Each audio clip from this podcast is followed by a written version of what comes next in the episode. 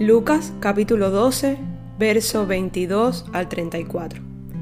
Luego dijo Jesús a sus discípulos, Por eso les digo, no se preocupen por su vida, qué comerán, ni por su cuerpo, con qué se vestirán. La vida tiene más valor que la comida y el cuerpo más que la ropa. Fíjense en los cuervos, no siembran, ni cosechan, ni tienen almacén ni graneros, sin embargo, Dios los alimenta. ¿Cuánto más valen ustedes que las aves? ¿Quién de ustedes, por mucho que se preocupe, puede añadir una sola hora al curso de su vida? Ya que no pueden hacer algo tan insignificante, ¿por qué se preocupan por los demás? Fíjense cómo crecen los lirios. No trabajan ni hilan, sin embargo, les digo que ni siquiera Salomón con todo su esplendor se vestía como uno de ellos. Si así viste Dios a la hierba que hoy está en el campo y mañana es arrojada al horno, cuánto más hará por ustedes gente de poca fe. Así que no se afanen por lo que han de comer o beber. Dejen de atormentarse. El mundo pagano anda tras todas estas cosas, pero el Padre sabe que ustedes la necesitan. Ustedes, por el contrario, busquen el reino de Dios y estas cosas les serán añadidas.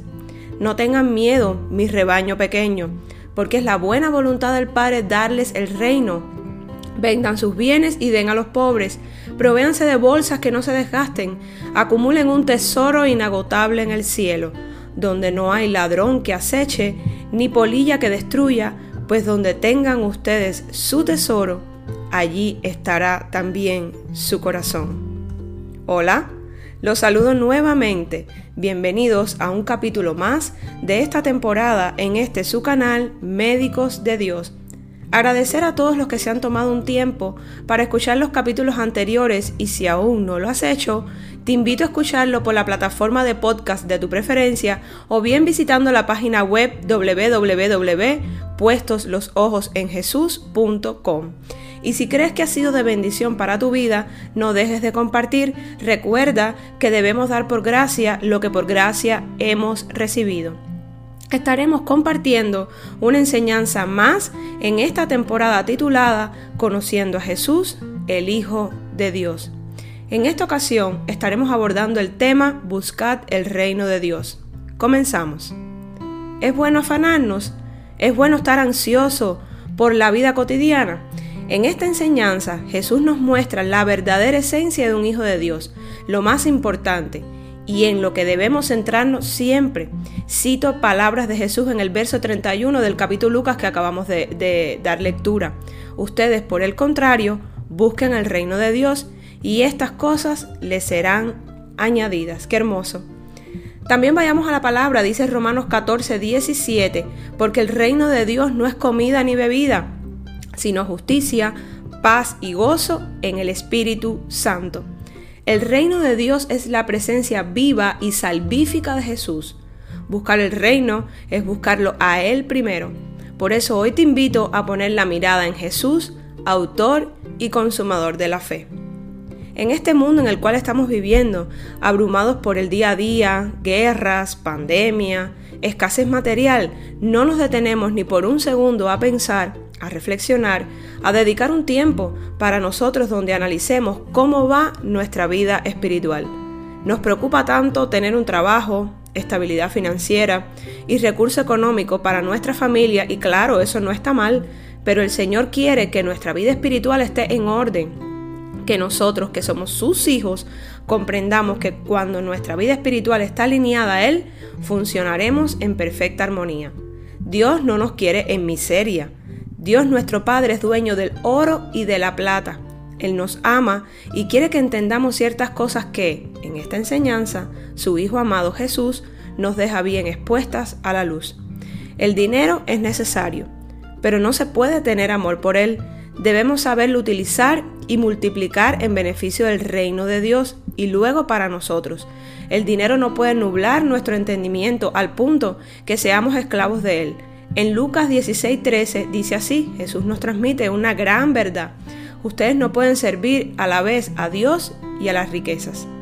Hoy decido servirle a Dios, mi amado Padre, quien perdonó mis pecados y me amó primero. Hoy decido administrar de manera fiel el recurso económico que ha puesto en mis manos para ayudar al necesitado y compartir al que Dios ponga a través de su Santo Espíritu en mi corazón. Primera de Timoteo 6 del 7 al 10. Aquí el apóstol Pablo nos enseña y doy lectura textual, porque nada trajimos a este mundo y nada podemos llevarnos. Así que si tenemos ropa y comida, contentémonos con eso los que quieren enriquecerse caen en la tentación y se vuelven esclavos de sus muchos deseos. Estos afanes insensatos y dañinos hunden a la gente en la ruina y en la destrucción, porque el amor al dinero es la raíz de toda clase de males. Por codiciarlos algunos se han desviado de la fe y se han causado muchísimos sinsabores. En muchas ocasiones buscamos primero las añadiduras y así no funciona. En el verso 31 hay un orden divino es un mandato el cual no se puede obviar y mucho menos utilizar a nuestra conveniencia. Veamos a continuación cuáles son las añadiduras a las que Jesús se refiere en este capítulo que acabo de leer. Comida, bebida y vestidura. Jesús las llama cosas del mundo pagano. Con esto no quiso decir que no es importante alimentarse y vestirse, solo aclaró que no debemos preocuparnos, o más bien afanarnos, y utilizó el término atormentarse, también señaló que la vida tiene más valor que la comida y el cuerpo más que la ropa, porque la vida nos las dio nuestro Padre que está en los cielos. Recordemos que somos su creación, nos conoce desde el vientre de nuestra madre.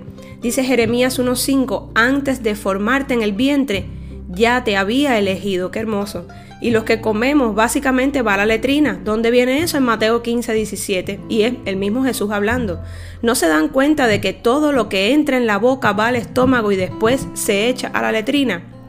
Con respecto al cuerpo, recordemos que dedicamos una temporada completa a platicar la importancia del cuerpo como templo o morada del Espíritu Santo. Por lo tanto, debemos aprender a darle la importancia que Él merece. Nosotros somos un propósito divino, no somos una casualidad, somos un milagro de Dios. Debemos pedirle al Señor que nos revele el llamado para el cual fuimos creados. Así que repite conmigo, y te invito a que repitas conmigo. Soy un propósito de mi Señor y hoy te pido, hermoso Espíritu Santo, que me reveles mi llamado aquí en la tierra. ¿Te has detenido por un momento y has observado la naturaleza que te rodea? Lo azul del cielo, las plantas con esas tonalidades de verdes impresionantes, flores multicolores con un aroma único, aves hermosas volando, todo eso es creación de Dios. Nosotros somos creación de Dios. Génesis 1.1 dice así, en el principio Dios creó los cielos y la tierra y todo lo que en ella hay. En esta enseñanza Jesús nos hace un recordatorio de eso. Los cuervos no siembran ni cosechan y comen porque Dios los alimenta. Las flores del campo no trabajan para hacerse sus vestidos y aún, así son tan hermosas, pero nos dice aún algo más profundo que tocó mi corazón y me ministró sobremanera. Si Dios hace tan hermosas las flores que viven tan poco tiempo, ¿no hará mucho más por ustedes? Veo que todavía no han aprendido a confiar en Dios. Otras versiones nos traduce, ¿cuánto más hará por ustedes gente de poca fe? Jesús nos está haciendo una invitación a confiar en el Padre, a descansar en su presencia, a no atormentarnos o afanarnos por el día a día. Nos llama gente de poca fe y si recordamos el capítulo anterior necesitamos de esa fe para agradar a Dios. Debemos pedirle al Señor que podamos tener fe aún tan pequeña como un grano de mostaza para creerle, para confiar, para esperar sus promesas, pero también para no estar preocupados no es fácil, pero podemos lograrlo con la ayuda del Espíritu Santo que mora en nosotros. Descansar en el Señor es un reto que debemos superar todos los días. Entregarle nuestras preocupaciones es una tarea que todo hijo de Dios enfrenta a diario. Y la fórmula nos las da el mismo Jesús en esta enseñanza que les repito ha sido de mucha ayuda a mi vida como cristiana. Quiero decirles que cada enseñanza escrita y llevada a ustedes, mis estimados oyentes, ha sido de bendición para mí. Me declaro pecadora, me declaro imperfecta y no merecedora de la gracia de Dios.